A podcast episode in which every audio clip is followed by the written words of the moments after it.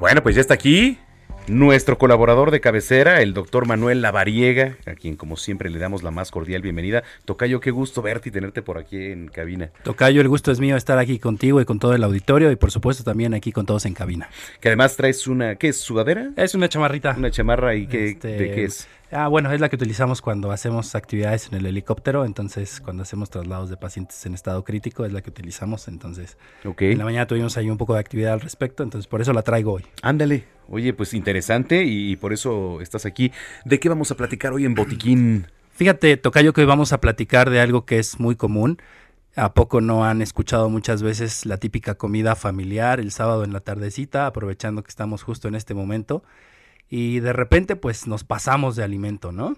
Y justamente ya hacia la noche los síntomas de reflujo y los síntomas de que se nos regresa la comida a todo lo que dan no nos dejan dormir y evidentemente pues nos generan un impacto importante en nuestro día a día, en nuestra noche y obviamente pues la sensación de vomitar, la sensación de tener algo atorado en la garganta, y esta sensación como quemante de que algo está regresando. Y, sientes pues un poco de ardor, ¿no? No sé si, cómo, si es ardor. Sí, justo los síntomas, eh, creo que vale la pena que hablemos que el reflujo gastroesofágico es esta condición en donde el contenido ácido del estómago regresa hacia un tubo que tenemos que conecta a la boca y al estómago que se llama esófago. Sí. Al subir, este ácido irrita la mucosa del esófago y la inflama y nos genera esa sensación como de ardor, quemazón, como si tuviéramos algo atorado, como si tuviéramos un nudo.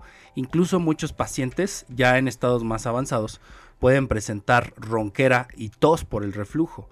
Entonces por eso es muy importante que lo identifiquemos. Muchas veces también muchos pacientes incluso pueden confundirlo con un infarto porque es como un dolor opresivo en el pecho. Aquí en el pecho. Entonces por eso es importante identificar sobre todo los antecedentes y pues tener un tratamiento correcto, pero la prevención, como siempre lo hemos dicho, si sabemos que tenemos reflujo, pues no nos pasemos de alcohol, no nos pasemos de grasas, no nos pasemos de picante y sobre todo estos alimentos muy condimentados.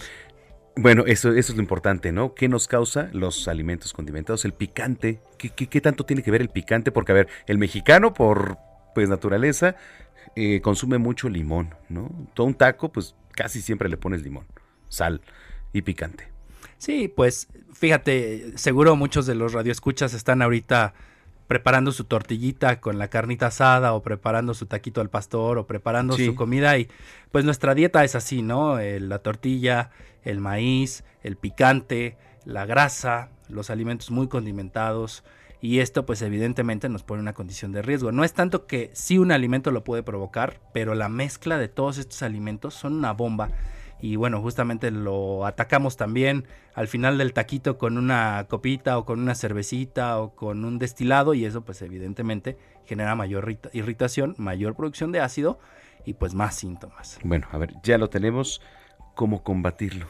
Aquí hay que hacer diagnóstico, puede ser con una endoscopía, puede ser con medición del pH, puede ser incluso con algunos estudios evidentemente que nos permiten visualizar el esófago y el estómago la exploración física es fundamental por medio del médico para entender estos síntomas, cómo se presentan, cómo se desarrollan y sobre todo cómo son que eh, cómo son cómo es su presentación después de los alimentos o incluso sin alimentos porque hay gente que no come y aún así tiene mucho reflujo. Entonces vale la pena identificar todos estos síntomas hacer una historia clínica correcta pero el diagnóstico es justo con estos estudios endoscopía eh, medición de pH y también la exploración física, como les decía. Y muchos pacientes, bueno, pueden tener remisión de los síntomas con modificación en el estilo de vida, es decir, no comer tan abundante, no comer tan grasoso, tan picante, bajarle al alcohol, bajarle al tabaco, bajarle a todos estos alimentos que per se pueden irritar eh, el estómago y evidentemente pues en algunos casos sí podemos utilizar medicamentos que también disminuyen los síntomas,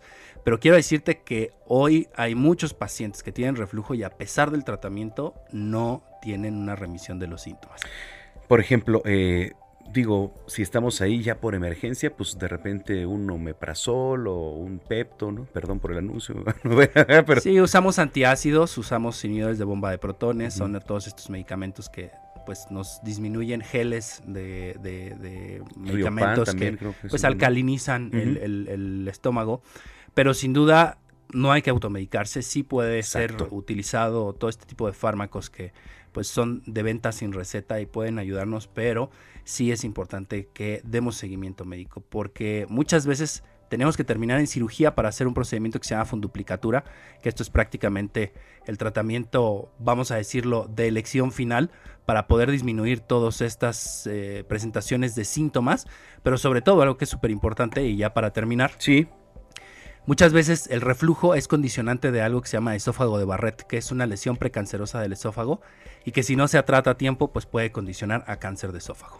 Tocayo, en las redes sociales, ¿dónde te seguimos? Con todo gusto, DR La Variega Sarachaga, ahí estoy a sus órdenes, pongan mi nombre en su buscador favorito, ahí me encuentran, escriban un mensaje directo y con todo gusto respondemos todas sus dudas. ¿Nos escuchamos mañana? Seguro que sí, aquí estamos. Aquí estamos, el doctor Manuel Variega, aquí en Zona de Noticias.